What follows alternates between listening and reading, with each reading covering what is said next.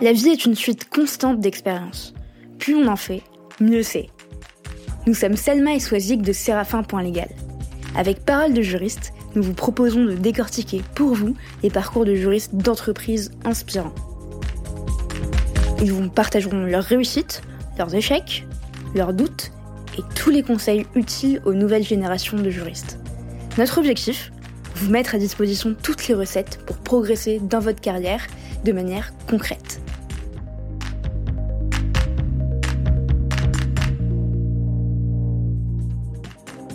83% des juristes se disent insatisfaits de leur processus contractuel et j'imagine que certains d'entre vous en font partie. Oui, vous qui m'écoutez. Vous qui en avez marre des tâches chronophages et fastidieuses sans aucune valeur ajoutée. Vous qui n'arrivez pas à retrouver certains contrats éparpillés dans les fichiers ou les ordinateurs de vos collègues. Vous qui rappelez pour la vingtième fois à Pierre de l'équipe commerciale que c'est bien vous qui êtes en charge des contrats liés aux achats indirects. Ou encore vous qui avez été informé la veille pour le lendemain de l'échéance d'un contrat et qui n'avez pas pu le gérer aussi bien que vous le souhaitiez. Chez Séraphin Légal, nous pensons que tout ça n'a plus de place dans votre quotidien et notre logiciel de gestion de contrat est justement conçu pour vous simplifier la vie et celle de vos interlocuteurs. Pour en savoir plus, n'hésitez pas à nous contacter. Nous vous avons laissé toutes les infos en description d'épisode. Bonne écoute.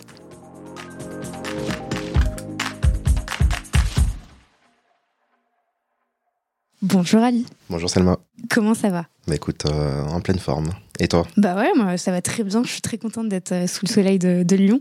Parce qu'effectivement, euh, on te reçoit sur Parole de juriste, mais finalement c'est toi qui, euh, qui nous reçoit à Lyon aujourd'hui.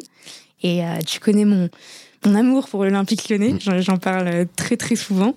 C'est, on peut le dire, le, même s'ils sont dans une situation un peu particulière en, Non, milieu de classement, mais ça va mieux. C'est la meilleure équipe de Ligue 1, on peut le dire. Euh, Au-delà de Lyon, euh, ça aurait pu être le, PSG, le LOSC, le Bayern de Munich. Euh, tous ces clubs-là, ça aurait pu, auraient pu être tes, employeurs. Ouh. bah oui, mais ça aurait pu être le cas. Pas en direction juridique, mais sur le terrain, parce que avant de devenir juriste, t'étais un, un, un joueur de foot euh, en formation, en centre de formation, un juriste qui ne se prédestinait pas du tout à ça dès le départ, avec un antécédent sportif euh, au, au départ. Donc je suis très contente que ce soit euh, lié au foot, donc euh, parce que ça m'intéresse, on va pouvoir en parler. Et, et ce que je vais te proposer dans un premier temps, c'est que tu puisses te présenter. Ok, bon, déjà, effectivement, ces clubs-là, euh, être mes futurs employeurs, euh, je suis pas certain, mais euh, effectivement, c'était bien mon rêve de devenir joueur de foot. Donc, Alice là, je suis né à Lille, comme tu le sais. J'y ai pas grandi, mais j'ai grandi plutôt dans le Poitou-Charentes, dans une ville qui s'appelle Châtellerault, avant d'aller à Niort, La Rochelle, puis Lille, redescendre un petit peu à Paris et puis arriver depuis presque 4 ans maintenant à Lyon. Voilà. Donc euh, j'occupe actuellement un poste de responsable juridique au sein de la direction juridique de, de, de Spi Batignolles. Félicitations d'ailleurs. Merci. Et en dehors de, en dehors de ce poste, ce qui me passionne, moi, comme tu le sais, c'est euh, le sport, euh, le foot, bien évidemment, le basket, la NBA, la Formule 1. Enfin voilà, je le suis un peu tous ces sports-là. je- J'en fais un petit peu. Bon, pas au même niveau qu'avant. euh, J'ai moins de cardio, faut le dire. Et tu, tu, tu, tu devrais Donc, être la, la recrue parfaite pour le match de foot qu'on veut faire, tu sais, avec, euh, avec Ah, j'en ai entendu parler. J'en ai entendu parler. ouais, On va finir par le faire. Bon, je continue à travailler le cardio et puis euh, on se lance. je, je- je pense que tu étais beaucoup plus près que la majorité d'entre nous. Bah, ça me rassure alors. Donc voilà un petit peu pour ma présentation. Après, euh, voilà, moi je suis quelqu'un d'assez curieux dans la vie de tous les jours. Je m'intéresse à des sujets un peu euh, comme la géopolitique, euh, l'économie. Enfin voilà, j'y vais naturellement vers ces sujets-là et euh, voilà, ça complète un petit peu euh, ce que je fais et ce que je, je suis au niveau du sport. Et, et tu te souviens de ce que tu voulais faire quand tu étais enfant? Tu voulais devenir footballeur, j'imagine? Ouais, depuis tout petit, je veux devenir footballeur. Je sais pas du tout si. euh, Enfin, dans ma famille, j'ai pas eu de joueur de foot professionnel, mais je me souviens d'un oncle qui euh, était un grand fan du Real Madrid. Depuis tout petit, il m'a mis dedans avec des joueurs comme Raoul, etc. Enfin voilà. J'étais plongé dedans depuis tout petit. Je sortais de l'entraînement. Je, continuais à aller jouer au foot avec euh, mes amis. Donc euh, ouais, ça a été un rêve euh, pendant longtemps. Et puis ça a été un rêve qui s'est arrêté après le centre de formation. Mais t'as as commencé à jouer donc, dans la rue avec tes potes. Comment on passe de, jouer dans la rue avec ses amis à commencer à, se dire en fait je vais en faire une, une vraie vocation? Est-ce que tu as dû convaincre tes parents J'ai pas vraiment eu besoin de convaincre mes parents. Euh, du foot, j'en ai fait naturellement. Je suis passé euh, d'un petit club euh, de campagne qui s'appelle Saint-Sauveur au club phare de, de la ville de Châtellerault. Mhm. Club amateur, mais qui en fait avait des hmm, dans toutes les catégories de jeunes avait le niveau national, donc 14 ans fédéraux, euh, 16 ans nationaux, 18 ans nationaux. Donc en arrivant dans ce club-là, hmm, c'était un peu plus sérieux qu'auparavant. Donc voilà, j'ai suivi un petit peu ces catégories de jeunes jusqu'en 14 ans, et puis euh, entre-temps, on a des euh, sélections euh, de ligues régionales ou autres qui se font, et puis on commence euh, petit à petit à croire en, au rêve d'intégrer déjà un centre de formation, un Mhm. premier temps. Mhm. Euh, puis en intégrant un centre de formation, l'objectif c'est de signer un contrat professionnel dans ce club-là, euh, dans l'idéal. Euh, voilà, donc moi, hum, ça a été quelque chose qui s'est fait naturellement. Convaincre mes parents, non, mais euh, j'ai quand même eu euh, le droit à une, une espèce d'hésitation entre deux clubs au moment d'aller à Niort, en fait. Euh, J'avais une proposition d'un club de foot, euh, d'un autre centre de formation, pardon, qui s'appelle Châteauroux. Mhm. Donc le choix, il se faisait entre Châteauroux et Niort. Mhm. Euh, il s'est porté vers Niort d'une par rapport au temps de trajet entre ma ville de Châtellerault et, et Niort, et de deux par rapport à, hum, au suivi euh, scolaire qui était fait, euh, enfin qui était un peu plus poussé au niveau du centre de formation de Niort que, que de celui de Châteauroux. Donc euh, hum, voilà, c'est ce choix-là qui a été fait. Et puis après, c'est c'est un peu un premier déchirement qui se fait parce que on quitte ses parents à l'âge de 14-15 ans. Euh, C'est voilà. justement pour ça que je te pose la question, parce qu'en fait, euh, on a l'impression que ça peut être euh, un peu la colonie de vacances d'aller en centre de formation, Mm. mais c'est un milieu assez dur, euh, parce qu'en fait, on est effectivement finalement déraciné euh, de son ancrage familial. Euh, quand on voit, j'aurais pu prendre d'autres exemples euh, moins connus, mais quand on voit l'exemple de Griezmann qui, Ouais. a, qui a dû aller en Espagne, par exemple, ou enfin plein d'autres joueurs, il y a ça, et puis... il y a ce choix qui doit être fait par les parents de se dire bah, est-ce que le fait de faire rentrer mon, mon fils ou ma fille dans un centre de formation ne va pas justement porter atteinte à, à sa scolarité? Ouais. Je te souviens, tu as dû perdre, j'imagine, un, un certain lien. Enfin, comment ça se passait, les allers-retours? Enfin, J'avais euh, des retours qui se faisaient euh, plutôt au niveau des périodes de euh, vacances d'été, Ouais. pendant quelques semaines. Euh, de temps en temps, les week-ends où il n'y avait pas, pas de match, euh, ça m'arrivait de rentrer. Euh, mais ouais, au départ, on le vit vraiment comme une satisfaction. Enfin, on est super content d'intégrer Ouais. de formation, surtout que il y a des coéquipiers euh, qu'on a pu rencontrer euh, lors de matchs qui s'étaient faits entre mon ancien club et, euh, et le leur. On le vit très bien dans un premier temps. Euh, mais avec le, le recul, pardon, on échange avec ses parents euh, qui nous disent que oui, effectivement, ça a été un peu compliqué pour eux.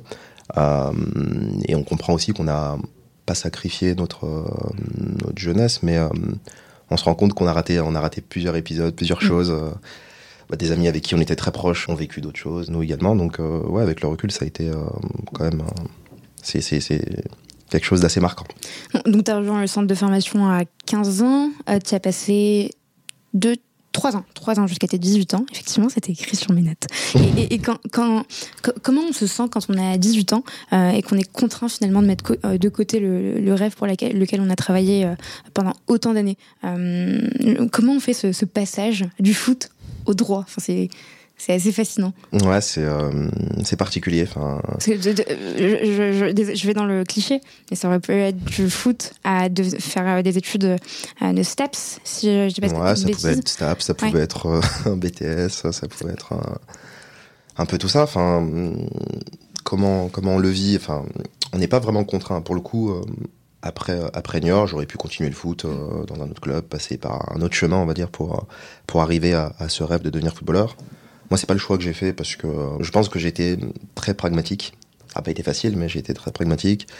Euh, parce que au fur et à mesure, enfin, pendant les années du centre de formation, euh, il arrive que, euh, enfin voilà, on perd un peu confiance en nous parce qu'on n'est plus, ça se passe plus de la même façon qu'avant l'intégration du centre de formation où on arrive plein de confiance, on fait partie, on va dire, des meilleurs joueurs de son club. Euh, là, on arrive dans un milieu euh, qui est quand même très concurrentiel. euh, on a parfois des hauts, parfois des bas. Donc, on s'y prépare tout doucement. On se pose déjà la question de savoir euh, et l'après. Mm. Euh, l'après, c'est pas forcément euh, l'idée de, de, de poursuivre ses études, ou en tout cas pas d'intégrer la fac de droit. Je me souviens même qu'en en, en terminale, on continuait à nous poser la question de savoir ce qu'on allait faire. Moi, pendant jusqu'à très tard, finalement, je, je ne savais pas ce que j'allais faire. Euh, donc ouais, ça a été une préparation, on va dire, qui s'est faite euh, petit à petit. Et puis euh, à la fin, c'est un choix pragmatique qui se fait, c'est de se dire bon, je suis pas non plus trop mauvais à l'école. Il y a des matières qui me plaisent bien, donc euh, bon, choisir un petit peu par défaut en fonction de de, ces matières-là, ce qui pourrait le, mieux nous convenir. Quoi. Donc moi, le choix, je l'ai fait un peu comme ça. Les premières années, après, enfin, au moment de l'intégration de la fac, j'ai continué le foot dans un club plus au niveau, on va dire, amateur. Et là, ça a été aussi un peu difficile parce que voilà, on n'a plus la même structure, on n'a plus le même sérieux, on n'a plus les on n'a plus les, mêmes structures d'entraînement, donc hmm. voilà, petit à petit, on lâche un peu le, sujet, même si c'est quelque chose qui reste notre passion, hmm. on lâche un petit peu quoi. Et, j'imagine que tu as dû garder euh, contact avec certains de tes amis euh, dans, le club? Ouais, j'ai bah, énormément d'amis euh, qui sont qui ont fait des ans de formation avec moi. Pas beaucoup qui sont devenus pros. Mhm. dans les générations d'après, on en a. Si, il y a eu quelques joueurs qui, qui, sont passés pros à Niort, puis qui évoluent aujourd'hui en Ligue 2.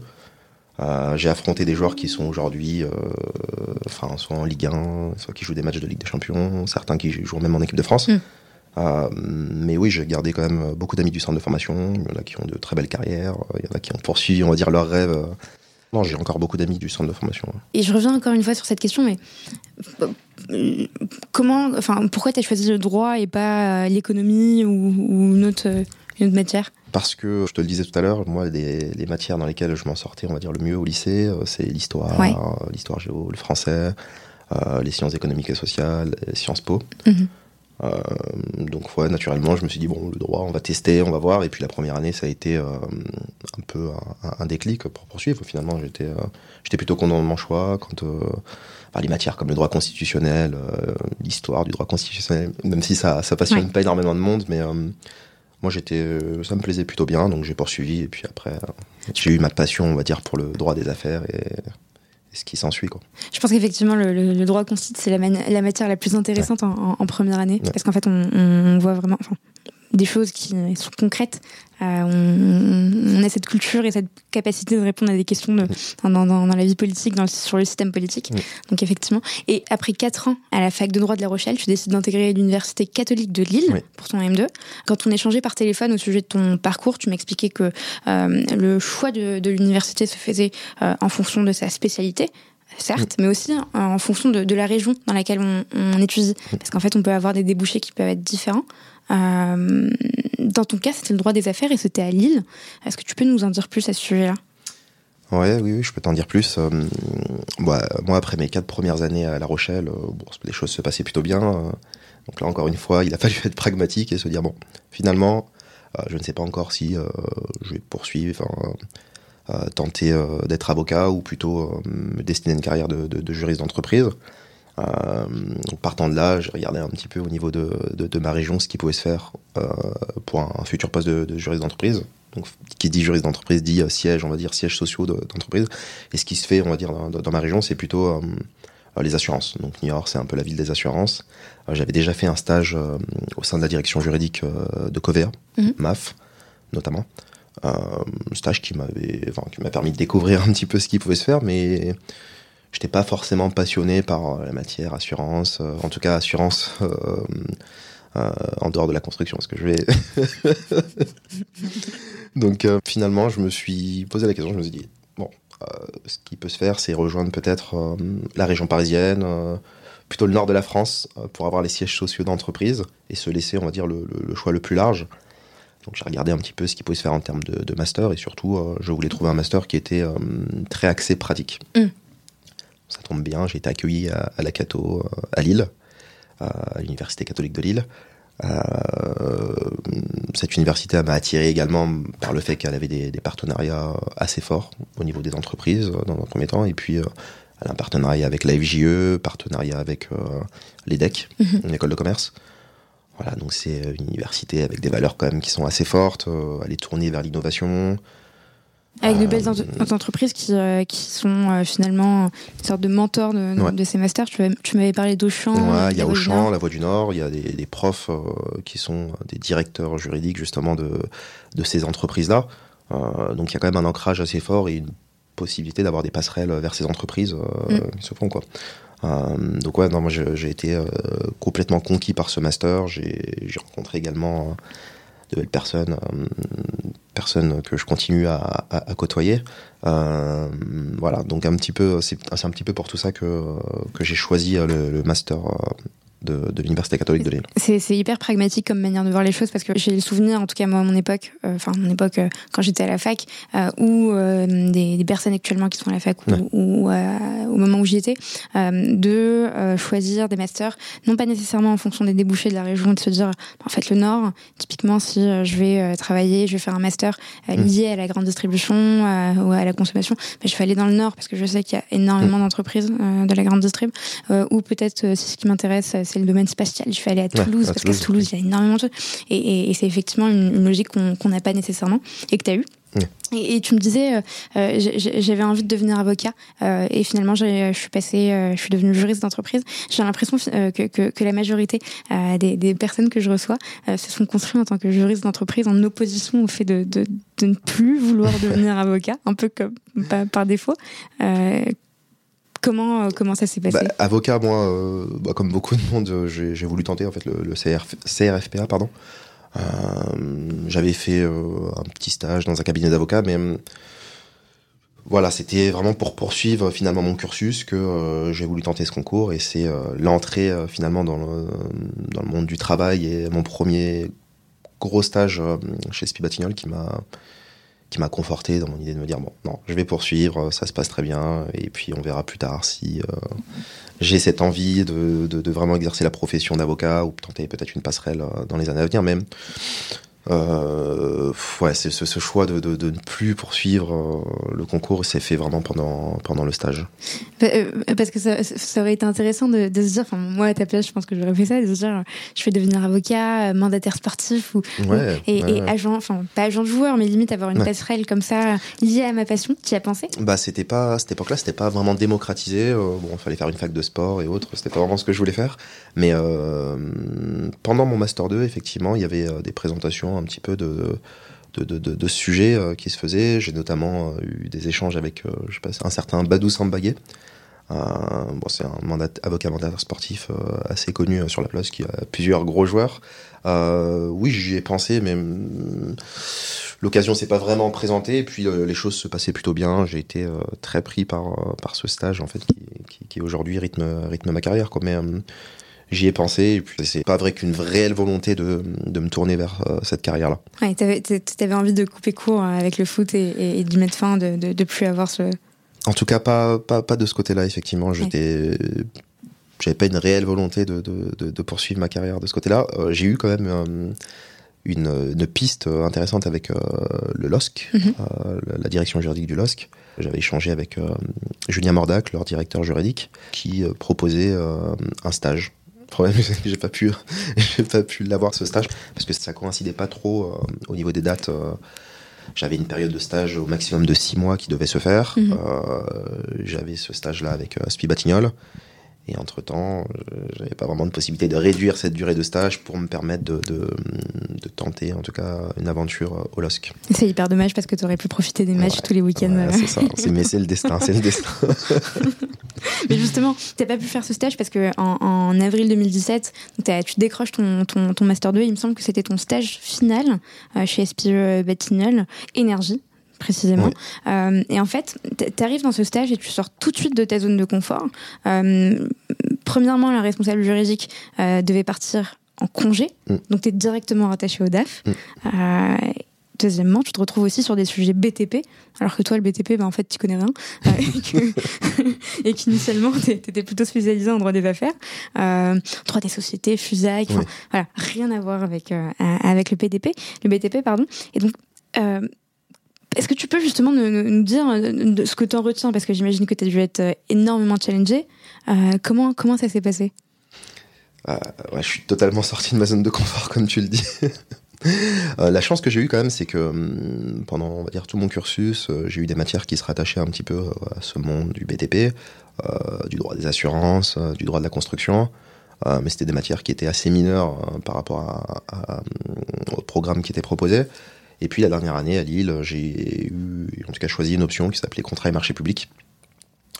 Bon, euh, pas forcément avec l'envie à ce, à ce moment-là d'intégrer de, de, euh, une société de, de BTP. Mmh.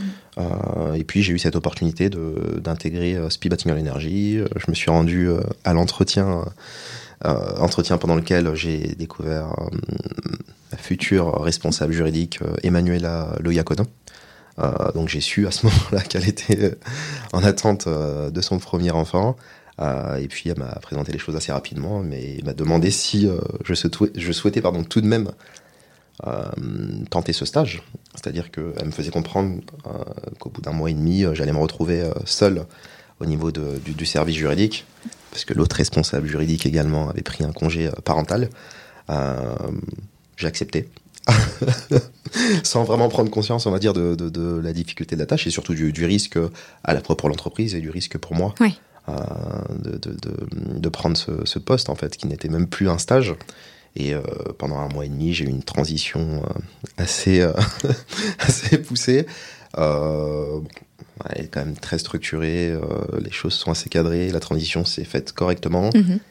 J'ai dû un peu faire des heures supplémentaires, me plonger dans des livres et autres bah, pour pousser un petit peu et être au niveau de, de, ce qui était attendu. Parce que Speed Batting Energy, euh, contrairement peut-être à, à d'autres filiales de, de, de un rayonnement qui est plutôt euh, national, mhm. avec des agences qui, sont, qui se trouvent à peu près euh, éparpillées dans toute la France. Mhm. donc nos mes interlocuteurs étaient, on pouvait aussi bien se situer à Marseille qu'en Bretagne ou, dans le Nord.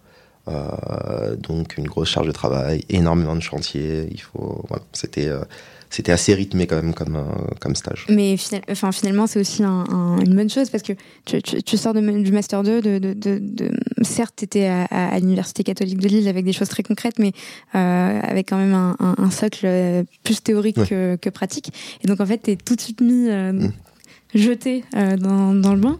Et, et, et, et on, quand on en parle avec des, des, juristes sur parole de juristes, des juristes qui sont rattachés euh, au directeur euh, administratif et financier, bah, chacun a son avis sur, sur le sujet. Euh, Qu'est-ce que ça fait en tant que juriste d'être rattaché à, un DAF plutôt que d'être rattaché à, à, un responsable juridique? Qu'est-ce que ça change dans la manière d'apprendre ou de voir les choses?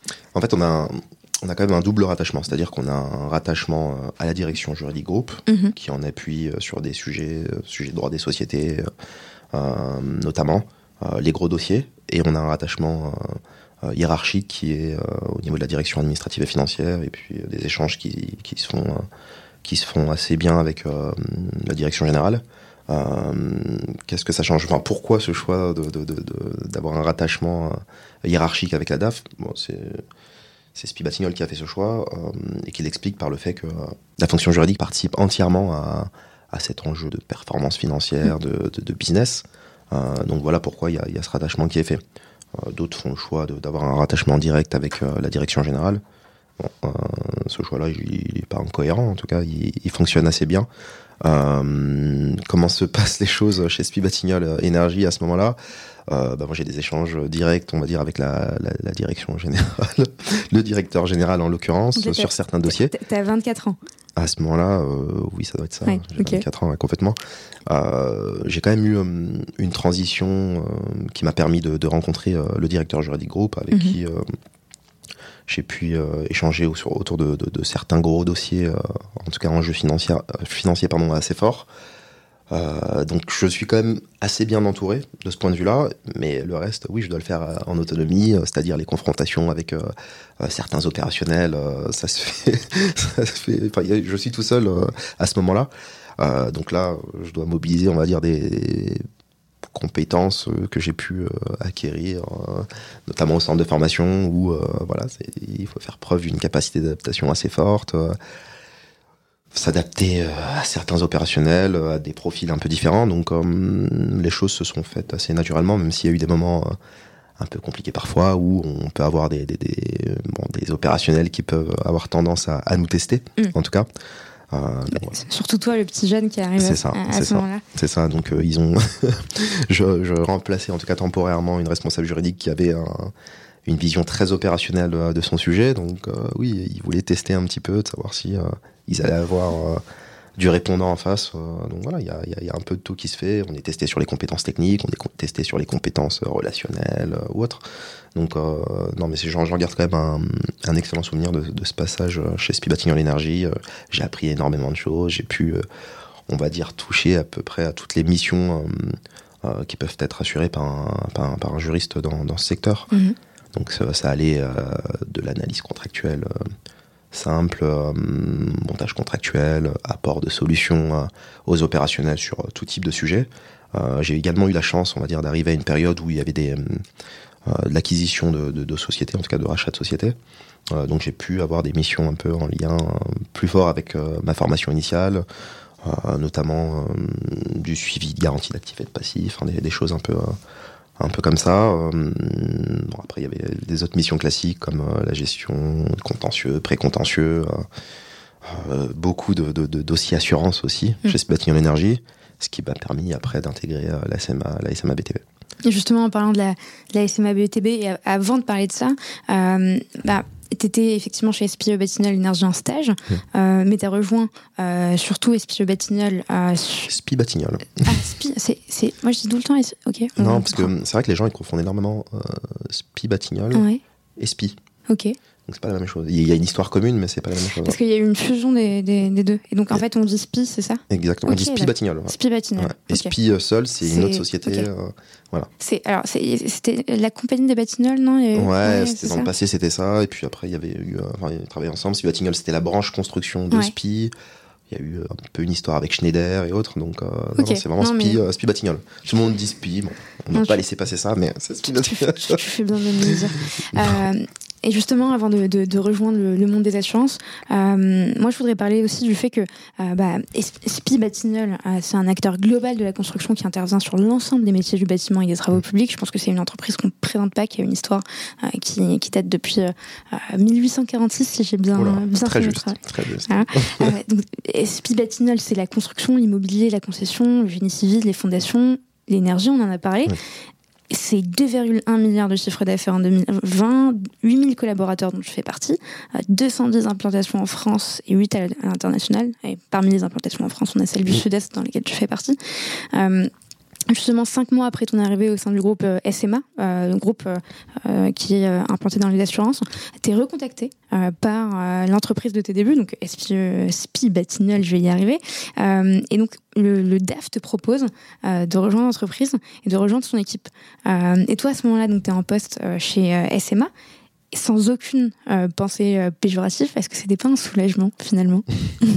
Je vais pas dire que c'était un soulagement parce que euh, ça signifierait quand même que je voulais absolument partir de la SMA alors que j'apprenais énormément de choses. Ça permettait de compléter un petit peu ce que, ce que j'avais eu chez, chez Spi Batignolles.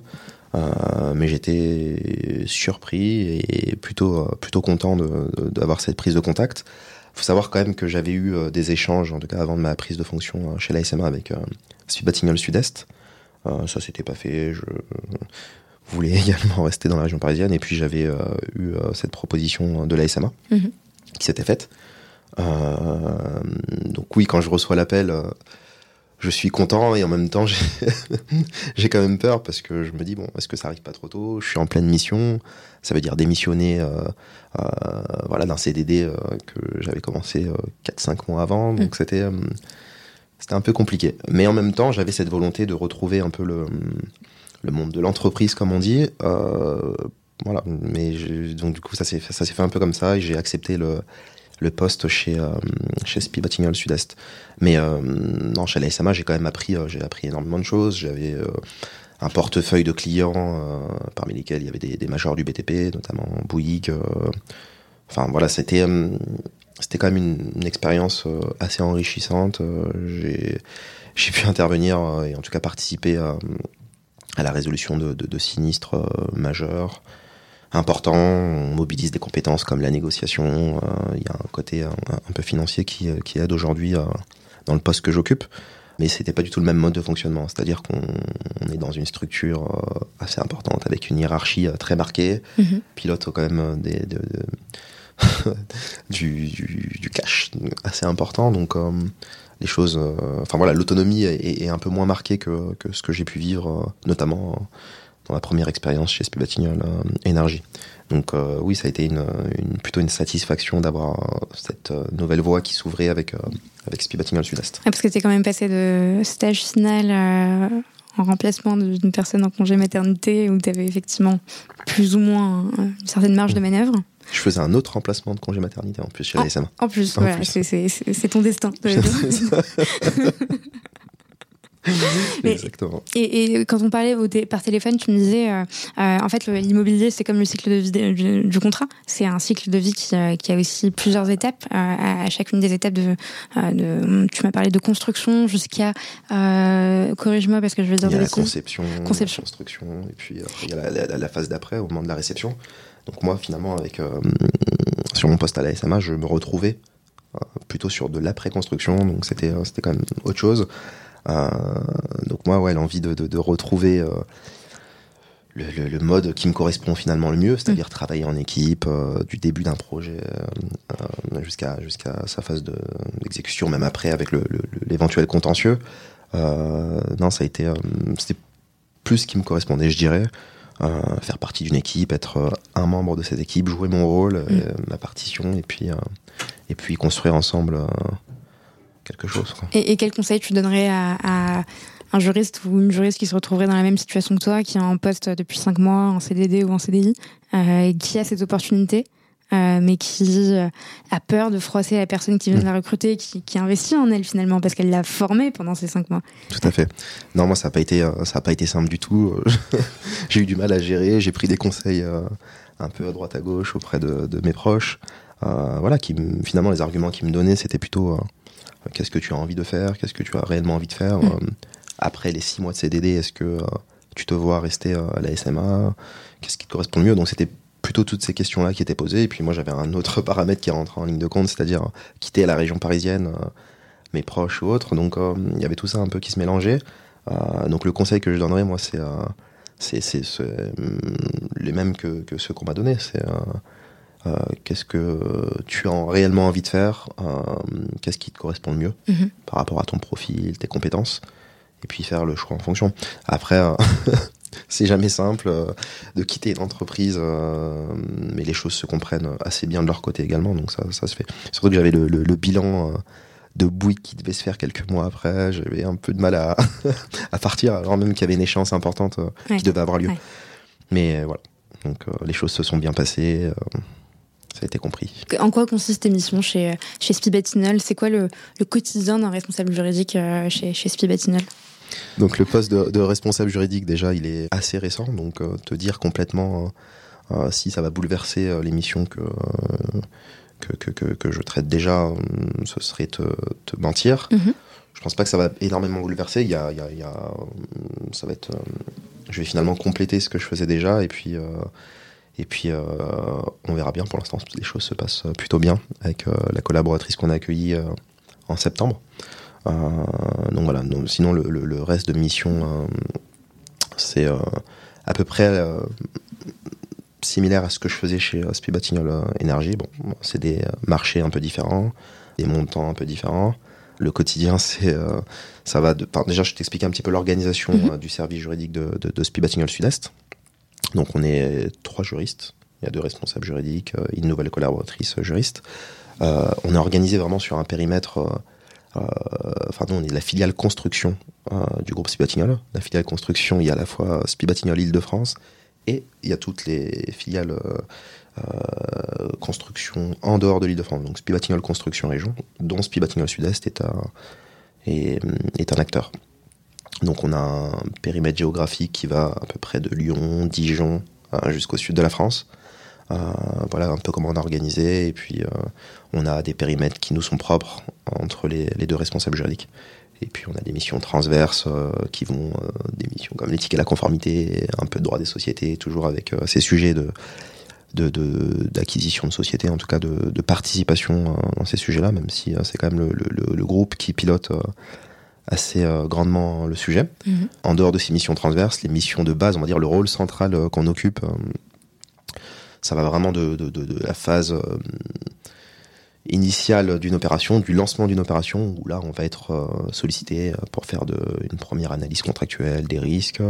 On va accompagner un peu les équipes dans le choix du montage contractuel à proposer au client, à construire en tout cas. Avec le client et avec les, sous-traitants Parfois avec le client en fonction du, type en tout cas de, de, projet, mhm. du type de marché. mais ça se fait surtout principalement avec les équipes internes, l'équipe projet. Voilà, on, échange très fréquemment, on est incorporé dans cette équipe, cette équipe projet, pardon.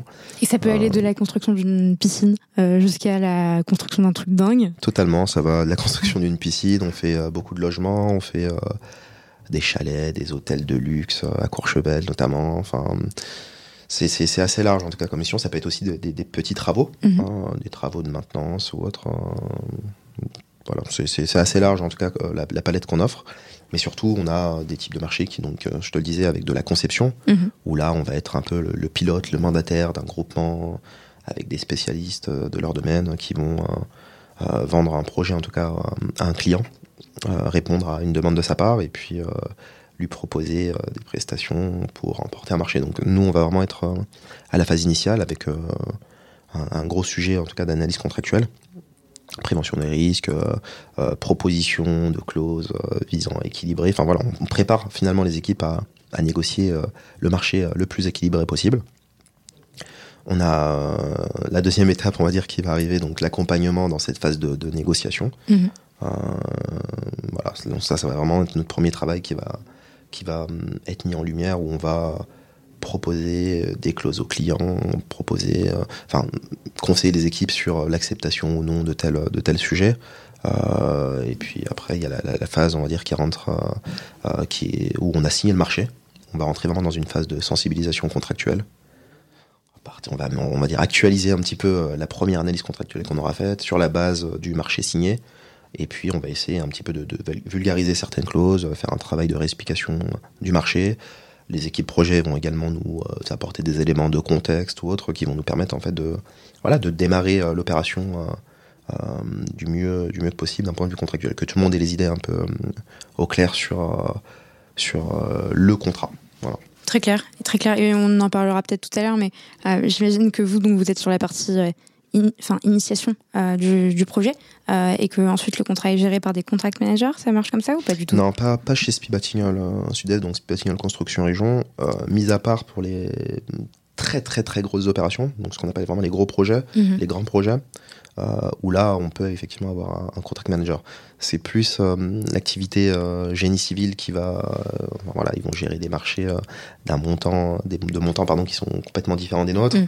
Euh, ça va être des opérations comme euh, euh, la ligne 15 du Grand Paris Express. Enfin, voilà, tous ces sujets-là où là, il y a, en tout cas, tel que c'est vu, il y a un besoin d'avoir un contract manager dédié sur cette opération-là. Mhm. Nous, on est vraiment sur de la gestion, un portefeuille de plusieurs opérations le choix en tout cas de, de, gérer une opération d'une façon différente, il va se faire en fonction de, de plusieurs critères. Hein. Ils sont définis de façon un peu commune, mais on décide vraiment de mettre le poids du corps sur certaines opérations et puis euh, gérer les autres relations de façon un peu différente, en tout cas en laissant un peu plus d'autonomie euh, euh, aux, opérationnels. Et, dans, la limite du possible, est-ce que tu peux me parler du contrat ou du projet le plus fou sur lequel tu as travaillé?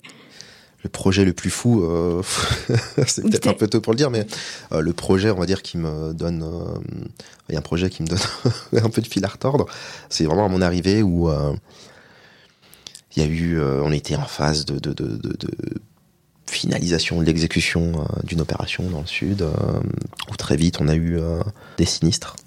Donc voilà, ça a mobilisé ces fameuses compétences un peu au niveau des assurances, de la gestion de crise. Il y a eu un peu de, communication qui s'est faite sur le sujet, donc des articles de presse ou autres. Enfin voilà, ça a mêlé un peu plusieurs sujets et, en fait, c'est finalement on a intervenu sur une, une toiture mobile de cette piscine.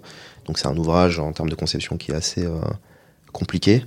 Euh, donc là, ça mobilise à peu près, euh, ça oblige en tout cas à avoir des échanges avec différents interlocuteurs, le client dans un premier temps évidemment, mais également des membres de son équipe, du mhm. groupement. parfois, il faut être un peu dur, parfois les emmener pour essayer de trouver une solution une solution ensemble. Donc non, c'était le sujet, on va dire, qui m'a donné le plus de fil à retordre depuis mon arrivée chez Spibating au Sud-Est c'est euh, cette toiture. C'était la partie gestion de crise. Un petit peu, un petit peu. Donc après, il y a eu énormément de sujets de gestion contractuelle, euh, de la gestion de, de, délais euh, sur des, enfin voilà, de, de, responsabilité par rapport à des délais respectés ou non. Enfin un peu, un peu tout ça, des, sujets de réclamation qui nous ont mené après à, à de la médiation en tout cas et trouver une solution win-win, on va dire, avec, avec le client. Et si jamais on a une question piscine à un plus petit niveau, on viendra te voir pour éviter ce genre de sinistre. voilà, c'était pour la blague. euh, il me semble que tu as, suivi une formation euh, au sein de l'école européenne de, de, contract management. Il y a quelques mois, on recevait Nicolas Lefloc, qui est contract manager chez Siemens Mobility, euh, qui bosse aussi sur le, projet du, du, Grand Paris. Ouais. Et il nous avait confié que, euh, il, que depuis que depuis qu'il est contract manager, enfin c'est ce qu'il dit depuis qu'il est contract manager, il dit euh, je n'écrirai jamais les contrats de la même manière si je suis amené à redevenir juriste. Mmh. Est-ce que cette formation pour toi a eu un impact sur ta manière d'aborder la pratique contractuelle? Euh, Oui, complètement, complètement. Moi, c'est aussi ce que j'allais rechercher un petit peu au niveau de cette formation, c'est-à-dire euh, voir les choses un peu différemment, essayer d'aller un peu plus loin que euh, on dire la stricte vision de, de, de, du juriste. Euh, donc ce qu'elle ce qu m'apporte en tout cas au quotidien, c'est euh, déjà la phase dont je te parlais tout à l'heure, l'avant-vente où euh, euh, au niveau de la phase de négociation, on est déjà dans de la préconisation, essayer de voir comment gérer les choses au mieux au niveau de l'exécution du contrat, mmh. de propositions de clauses qui permettront, on va dire, de, de, de trouver euh, les solutions les plus équilibrées pour notre entreprise, en tout cas les, les plus satisfaisantes. Euh, Qu'est-ce que ça change euh, concrètement de ce point de vue-là? C'est euh, parfois d'essayer d'être un peu créatif, essayer de, de tenter d'insérer euh, certaines dispositions au niveau du contrat. Bon, ça passe pas toujours, mais euh, en tout cas tenter de ce point de vue-là. la créativité également qui peut se jouer au niveau de, de la phase d'exécution ou mmh. dans la lecture du contrat, plus simplement avoir une lecture du contrat de, de clauses à enfin, vraiment une vision risque, euh, voir également les risques qui sont plutôt dits positifs, où on va être à la recherche de solutions plutôt favorables pour notre entreprise. Donc, en tout cas, d'un point de vue euh, état d'esprit euh, de lecture des contrats, ça, ça change un peu les choses. Après, euh, ça se matérialise pas toujours en pratique, mais en tout cas, c'est ce qu'on attend de nous. Il y a un besoin de l'entreprise de ce point de vue-là, en tout cas des, des, juristes, parce que par rapport à ce que je t'expliquais tout à l'heure, on a quand même un, on n'a pas vraiment de, de, de, contract manager nous au niveau de, de l'activité euh, construction euh, construction région. -hmm. euh, donc c'est on va dire on va attendre du juriste d'assurer à la fois son, son rôle euh, de base, mais également d'être vraiment un accompagnateur du un accompagnateur pardon du, du business en phase d'exécution, être force de proposition, anticiper des risques, gérer du risque, gérer les problèmes, enfin voilà, piloter un petit peu tous tout, ces sujets là. Euh, donc c'est pas simple parce qu'il y a un flux assez important, on a une multitude d'opérations, donc il faut réussir un petit peu à, à faire la sélection là-dedans. Cette formation, en tout cas moi, de ce point de vue-là, m'a apporté euh, énormément. Finalement, c'est tous les outils concrets qu'on n'apprend pas à la fac. Euh, ouais. je, après, j'ai pas fait de master 2 en, en pratique contractuelle, je sais pas comment ça se passe, mais euh, j'imagine que c'est moins concret. C'est moins concret. Après, il y a une petite différence qui se joue au niveau de mon master 2 où moi j'ai quand même euh, eu la chance, euh, enfin voilà, le, le, Master 2, ce qu'il offrait, euh, c'est la possibilité déjà de travailler avec des entreprises, donc mmh. de leur proposer des solutions concrètes. Euh, C'était en 2016, il y avait notamment la réforme du droit des obligations, mmh. où là, voilà, on était mis euh, au service euh, d'un service juridique. Euh, on devait répondre à l'une de leurs problématiques, et parmi celles-ci, on avait notamment la réforme du droit des obligations. et puis avec mon groupe, ce qu'on a proposé, c'était un espèce de guide guide pratique euh, euh, en lien avec euh, l'impact de la réforme de, du droit des obligations sur les opérations corporate. Donc voilà, fallait être tout de suite dans du concret. On n'était pas dans des du, du théorique. Donc mmh. le master, il offrait cette possibilité-là. Il y avait également un, un module qui permettait d'accompagner des, des, des, des, des, des jeunes créateurs d'entreprises sur bah voilà, la, la, la, création de leur entreprise, le lancement de leur entreprise. Donc il y avait quand même ce côté très très pratique qui était qui était de mise. Euh, Une sorte de junior entreprise finalement. C'est ça, ça. c'était ça, ouais, complètement. Et puis euh, pareil, l'orientation des, des, des, prof, des, des, professeurs, pardon, elle était, euh, nous, nous, on va dire, on était préparé déjà à être euh, lancé euh, au niveau de l'entreprise ou en tout cas au niveau d'une profession d'avocat d'affaires ou autre. Donc il y avait quand même ça, je ferais vraiment le, le, la distinction mmh. avec le master 2. Mmh. Euh, après, oui, dans, dans, dans, les problèmes de tous les jours, on a parfois on doit parfois faire appel à des des réflexes qu'on avait euh, plutôt quand on, était euh, en licence ou en master. Mais le, quotidien, en tout cas, euh, il se distingue totalement de, de, ce qu'on a pu, on va dire, apprendre à la fac. Ça nous apporte les grandes connaissances, mais le quotidien, il fait appel à, plusieurs choses, des compétences qui sont un peu différentes, vraiment de, de, la technique pure, où on est sur, bah, tout le monde en parle, les soft skills. Enfin voilà, c'est c'est assez, assez large quand même. Et, hein, notamment pour, euh, pour la négociation, on, dit souvent on, ne nous apprend pas à négocier.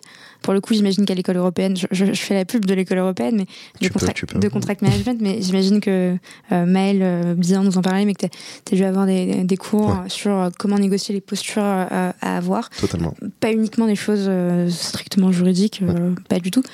Non, mais complètement. Enfin, la, la, posture, ça a été une des choses qui nous est enseignée à l'école européenne de contract management. Enfin, ce qui est enseigné euh, concrètement euh, dans cette école, c'est euh, faire en sorte d'avoir une espèce de négociation collaborative. Enfin voilà, mhm.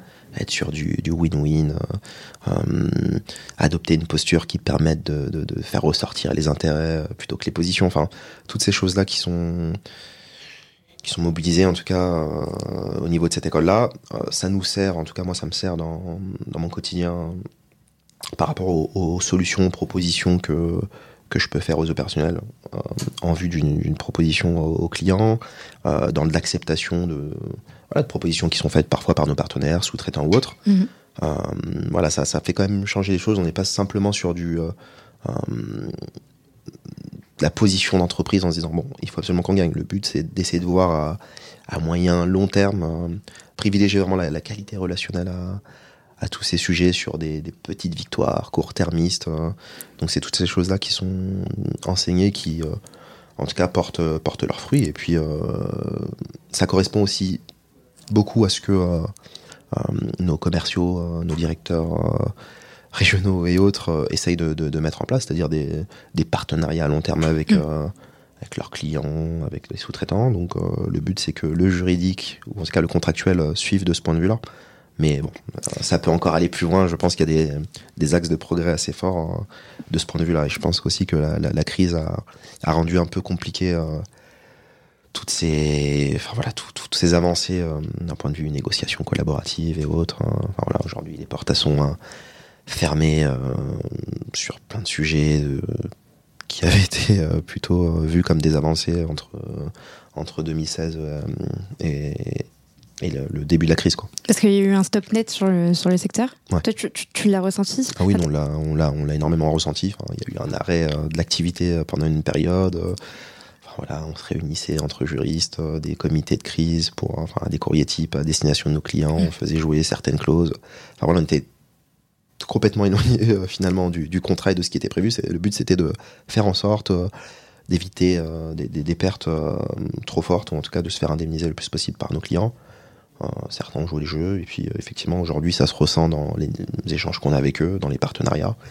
Euh, ça, c'est un peu paradoxal, c'est-à-dire que parfois ça a permis, on va dire, de faire perdurer certains partenariats. Parfois ça a un peu cassé des relations. Il hmm. fallait trouver un peu une, une posture, en tout cas nous-mêmes dans la rédaction de nos courriers, dans l'équilibre que vous devez trouver, dans il y a, ouais, ça, ça a mobilisé énormément d'émotions. Donc j'imagine que ton équipe n'était pas du tout en chômage partiel les, les premiers jours en tout cas. Non, non, non, non, non pas du tout. Comme pas mal C'est poursuivi, il fallait maintenir.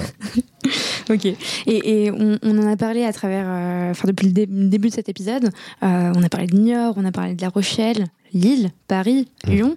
Et en fait, euh, pour toi, Lille, la, la mobilité euh, géographique, c'est pas du tout un sujet. Ça fait trois ans que tu vas à Lyon. Quelle mmh. chance. Euh, une très... On sent que tu as envie de nous rejoindre. Ouais, non, mais ça presse si Thomas m'entend. je... il pourra te, faire, te laisser faire du, du télétravail. Et d'ailleurs, on a, une, on a une, une de nos collègues qui va typiquement travailler depuis. Ouais, depuis Lisbonne. Elle va travailler depuis ah, Lisbonne. Bon, moi, tu vas voir, ça va être facile euh, alors pour vendre la chose à, Thomas. J'attends une autre personne qui, euh, qui est censée euh, m'accompagner, donc j'attends que cette personne soit prête de quitter Paris. Bon, donc tu vas être lyonnaise dans quelques temps alors Dans quelques temps, avec un abonnement au groupe Stadium, je te confirme que oh c'est prévu. Et des matchs avec Aline une fois de temps en temps. Donc ça fait trois ans que tu vis à Lyon. Lyon, c'est une très belle ville pour plusieurs raisons, mais on en parlait tout à l'heure, ne serait-ce qu'en montant dans l'ascenseur. Je me disais, mais j'ai dû quitter Paris, même si c'est pas ta ville natale, mais donc tous tes amis. Euh, comment on s'organise pour réorganiser justement sa vie sociale une fois qu'on arrive dans, dans, une ville différente? Ouais, bah Effectivement, ça fait presque maintenant 4 ans que je suis à Lyon. Euh, comment se sont passées les choses? Enfin, Moi, j'appréhendais énormément ma venue sur Lyon. J'avais je connaissais pas énormément de personnes ici et surtout ma vie euh, sociale était était à Paris quoi. Euh, donc en arrivant ici, j'ai eu la chance d'avoir un, un, ancien ami de, de, de, promotion, en tout cas de, à La Rochelle, mm -hmm. qui était déjà ici pour également son stage de fin d'études chez Bouygues Immobilier. Donc je l'ai retrouvé ici, ça permettait d'avoir un premier ancrage, en tout cas ça m'a aidé euh, pour ma recherche d'appartement, j'avais déjà un pied à terre on va dire. Et euh, bah, dans un premier temps ça se passe comme ça, c'est-à-dire qu'on a un premier ami qui est ici, euh, qui nous fait rencontrer d'autres personnes, puis après les choses se font assez naturellement on va dire, euh, le hasard des choses fait que on a des connaissances en commun avec des gens de, son entreprise. Donc non, les choses sont plutôt bien passées et puis mon appréhension finalement elle est assez vite évaporée euh, dans le sens où euh, j'avais déjà vécu ça très jeune, le fait d'être de, de, partir de sa ville euh, où on a grandi mmh. pour intégrer un nouvel environnement. Donc euh, moi les choses, enfin euh, l'appréhension en tout cas est, est très vite euh, est très vite partie et puis je me suis assez bien adapté à la vie lyonnaise. J'ai pu faire des rencontres par le biais de, de l'entreprise même en dehors. Donc les choses se font. Faut pas avoir peur, faut faut, faut, faut sauter pas complètement. Donc tout va très bien se passer quand tu vas arriver ici. T'as pas besoin d'attendre l'autre personne, tu peux y aller. C'est un projet commun, je, je sais. Bon. Je, je, suis limite la personne qui suit, si tu veux. Donc euh, ah, voilà. En plus. Euh, J'arrête pas de te poser la question depuis, depuis tout à l'heure. Euh, je pense que je, je te dérange avec ça, mais non.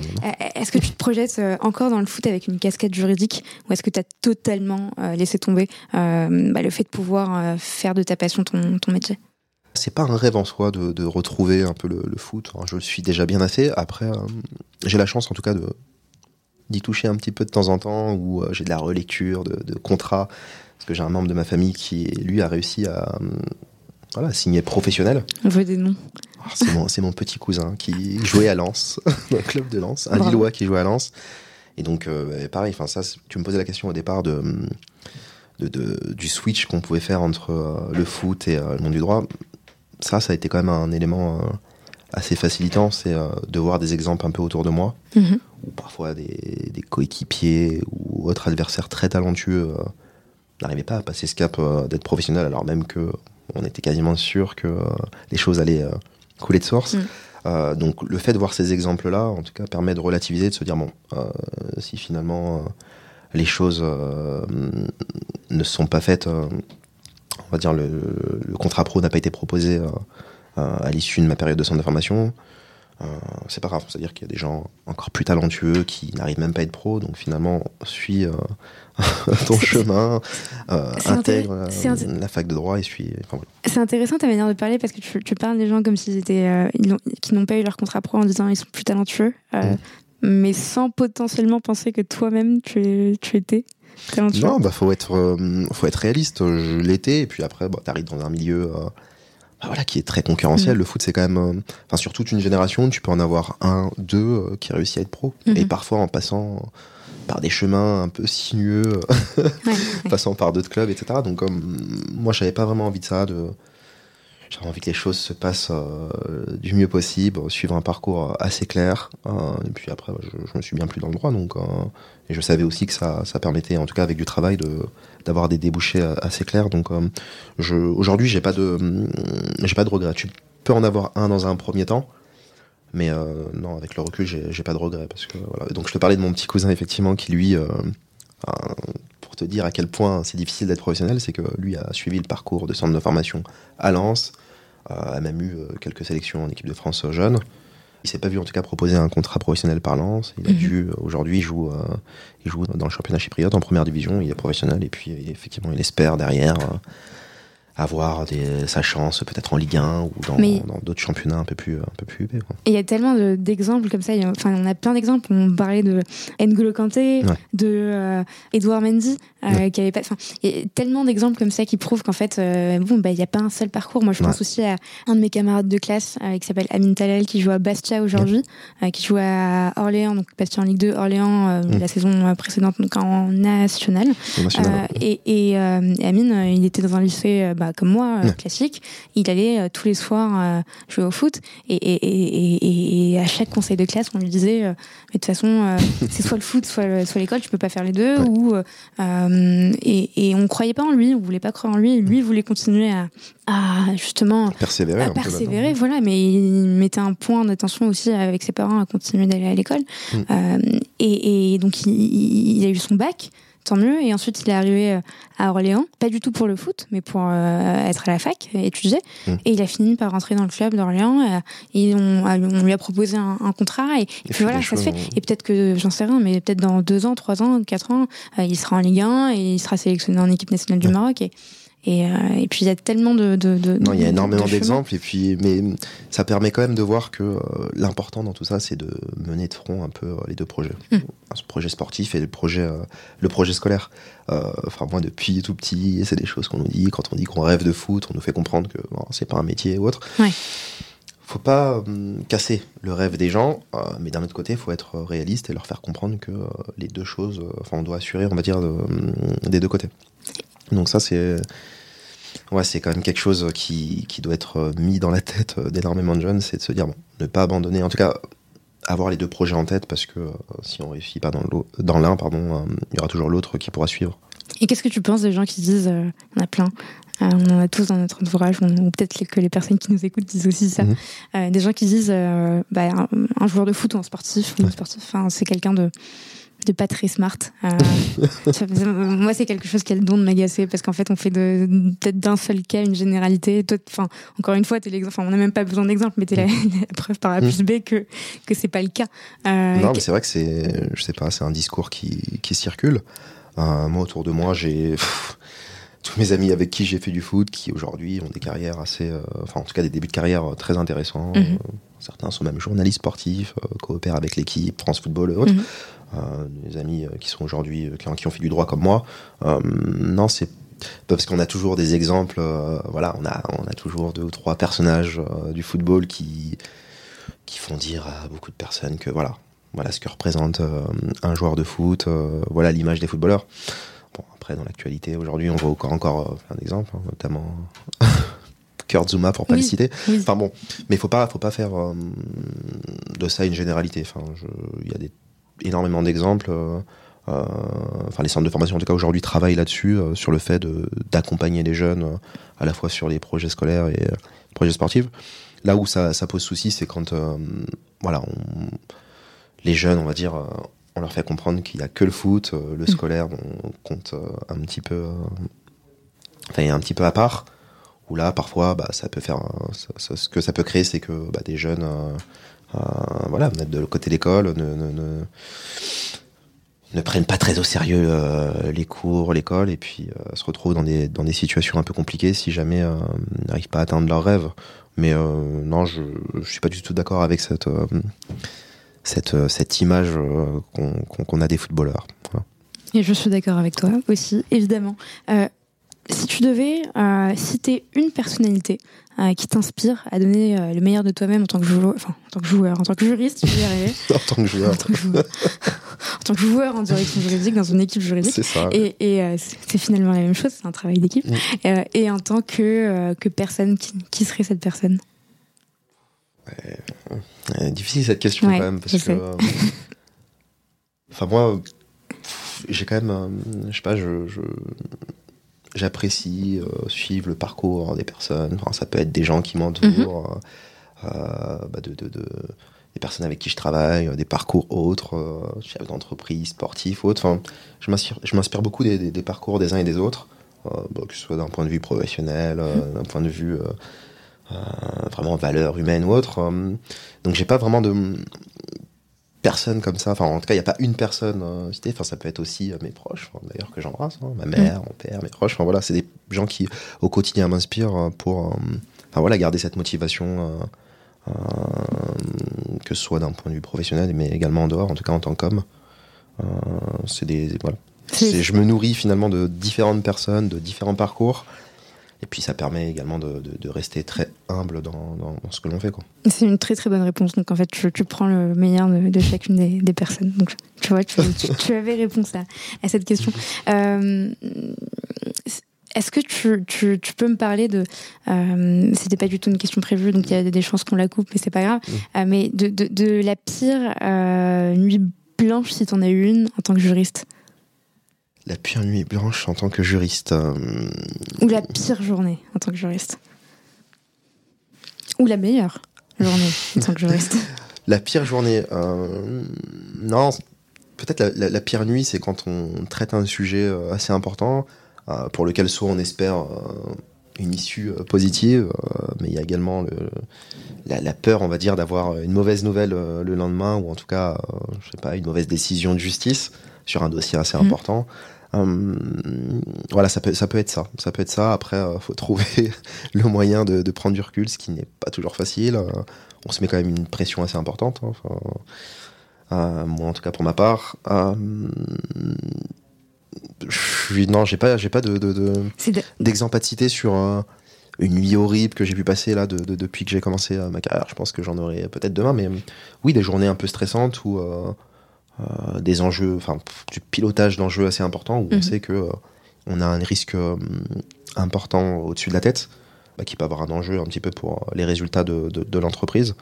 Donc ouais, là, ça peut, ça peut nous mettre dans des positions un peu, un peu stressantes, un peu, un peu compliquées. Surtout quand ça dépend de, de quelqu'un d'autre, d'un tiers, comme une décision de justice. Exactement. Donc Parfois, voilà, on a orienté une stratégie dans un dossier, se dire, voilà, se poser la question de savoir si euh, cette stratégie-là va payer ou mm. euh, si au contraire on va on va pas être euh, on va être gagnant hein, sur le, parti pris qui a été qui a été donné et on peut potentiellement remettre la faute sur l'avocat. Il peut avoir exactement. Pas du tout je... ou sur ou sur l'opérationnel ne, pas du tout prendre en compte ce que je dis avant dernière question, euh, avant, enfin dernière question plutôt avant de passer au quai de conseil d'Alizila, euh, quels sont les, challenges, euh, les objectifs que tu voudrais réaliser, qu'on pourrait te souhaiter pour, pour la suite de ta carrière? Bah écoute, comme objectif de, de, de carrière, moi c'est plutôt continuer d'apprendre énormément de choses, euh, avoir l'occasion de travailler sur des, projets de plus en plus enrichissants, de plus en plus complexes, de plus en plus gros. Enfin voilà, d'avoir des challenges euh, qui me permettent de me nourrir. Donc, ça, c'est vraiment une chose. Euh, si tu pouvais me souhaiter une chose, c'est celle-ci. Et puis en dehors de ça, de voyager. La France, je connais.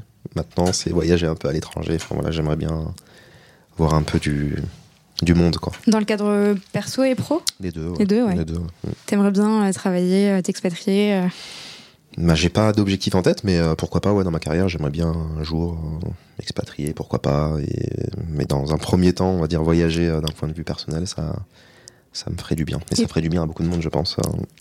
voilà. Effectivement, et toujours dans le monde de la construction, tu, tu, tu, tu prévois peut-être d'aller voir d'autres horizons Hum, pour l'instant, ouais, je suis concentré sur ce monde de la construction. Je pense qu'il y, a beaucoup de choses à faire. Bah voilà, il y, a des sujets, euh, voilà, transition euh, écologique ou autre, qui hum. vont, euh, hum. en tout cas, permettre aux, juristes de, de, voir un peu plus loin que les problématiques qu'il a aujourd'hui. Donc, enfin, je, je pense qu'il y a encore beaucoup de choses à faire et je vais poursuivre pour le moment dans, dans le secteur de, du BTP. Eh ben écoute, c'est tout ce qu'on te, tout ce qu'on te souhaite. Euh, et du coup, on va passer aux quatre conseils d'ici là. Je pense que tu, tu, connais le principe. La pression, la pression. Ouais, exactement. euh, Tiens-toi prêt, un peu comme sur ton buzzer dans Question pour un champion. Donc, je vais te poser quatre questions euh, pour quatre réponses brèves et du tac au tac. Est-ce que tu es prêt mm. Première question, si tu devais révolutionner un processus métier, quel serait-il? Processus, euh, enfin, plutôt outil de gestion de risque, problème je vais en donner un deuxième parce que je triche toujours. Euh, les indicateurs de performance liés à, liés à ma fonction. Donc ça, je pense mm. que ça pourrait être un, un, grand pas. Donc ça, faut le construire, euh, l'accompagner, euh, le vendre, le faire comprendre et surtout réussir à, à bien identifier certains critères. Donc voilà. Et surtout donner la possibilité aux fonctions juridiques de pouvoir le faire elles-mêmes grâce à des outils qui leur permettent. On parle beaucoup en ce moment, euh, nous chez Séraphin Legal, mais, de, mais plein d'autres entreprises, mais de, de nos codes, vraiment de, de, vous donner la possibilité à, travers ces interfaces d'aller euh, bah, chercher les, les, indicateurs qui vous intéressent. Mm. Euh, et c'est hyper important d'avoir cette, cette autonomie-là. Quel est ton conseil numéro un pour bien collaborer avec ses clients internes? Conseil numéro un. euh, moi, c'est plutôt comprendre les besoins de des clients internes euh, et surtout s'efforcer de leur proposer euh, des solutions euh, intéressantes pour leur business et mais qui sont également sécurisantes pour l'entreprise. Enfin, voilà, répondre, enfin, comprendre leurs besoins, leur proposer des solutions. Pas faire en sorte qu'ils restent pas sur leur faim quand ils viennent nous, nous voir. Être dans l'accompagnement, dans, dans, dans, la proposition de solutions concrètes. Quoi. Concrètes et actionnables. Ok, très clair pour moi. Troisième question. Quels outils utilisez-vous au sein de la direction juridique de Spibatinvel Je sais qu'on est plutôt sur un développement d'un projet d'intelligence artificielle, en tout cas d'aide à, l'analyse contractuelle euh, par le biais de l'intelligence artificielle, pardon. Euh, c'est un projet qui est en cours, donc mhm. euh, ce sera un outil qu'on utilisera demain sûrement. Après, il y a des outils euh, qu'on utilise dans le cadre des, des sujets éthique et conformité. Je n'en ai pas mhm. parlé tout à l'heure par rapport à l'émission, mais il y a, il y a également ce sujet éthique et conformité. En tout cas, un volet de, de cette thématique dont on s'occupe au niveau de, du service juridique. Et un outil qui, vous permet justement de, de, de, gérer toute cette partie. Il y a des fonctionnalités en particulier qui sont ça gère une partie de, de ce sujet, euh, l'identification des tiers notamment. Mhm. Ou, euh, enfin voilà, c'est un outil qui en tout cas qui nous, qui aujourd'hui euh, nous permet euh, d'aller plus vite par rapport à, à, du contrôle des tiers. Voilà. Plutôt que le faire Évaluation du risque, c'est ça, ça. Ok, très clair. Quatrième et dernière question, c'est ma, ma, préférée. Si tu devais donner un conseil aux nouvelles générations ou aux générations actuelles de juristes qui souhaitent progresser dans leur carrière, hmm. quel serait-il? Bah, le fait de, de, croire en eux, toujours. Euh, le, pour ceux qui font euh, du sport, comme moi je l'ai fait en tout cas, du sport euh, de façon très poussée, bah, ne pas avoir des œillères, faire en sorte de s'informer, voilà, s'ouvrir, ne pas attendre le dernier moment finalement pour se lancer dans une formation ou une autre, essayer d'anticiper le plus possible les choses. Après, de manière plus large, par rapport aux, aux juristes, anciens sportifs ou non, un peu comme euh, l'a dit Marc Mossé, euh, cette vision de, de, juriste stratège, je pense que c'est la clé demain euh, pour réussir en tout cas à faire progresser une, une direction juridique, un service mmh. juridique.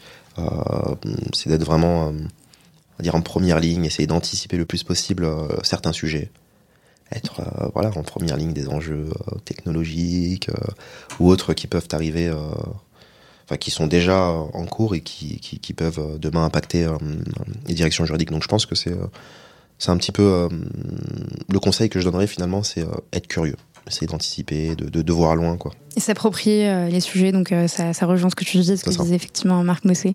ne pas attendre finalement que les choses viennent à nous, donc c'est c'est un peu la clé en tout cas. Et eh ben écoute, c'est tout ce qu'on te souhaite aussi pour toi. je sais que et je te souhaite vraiment une belle continuation pour, pour ton, ton, toute ta promotion.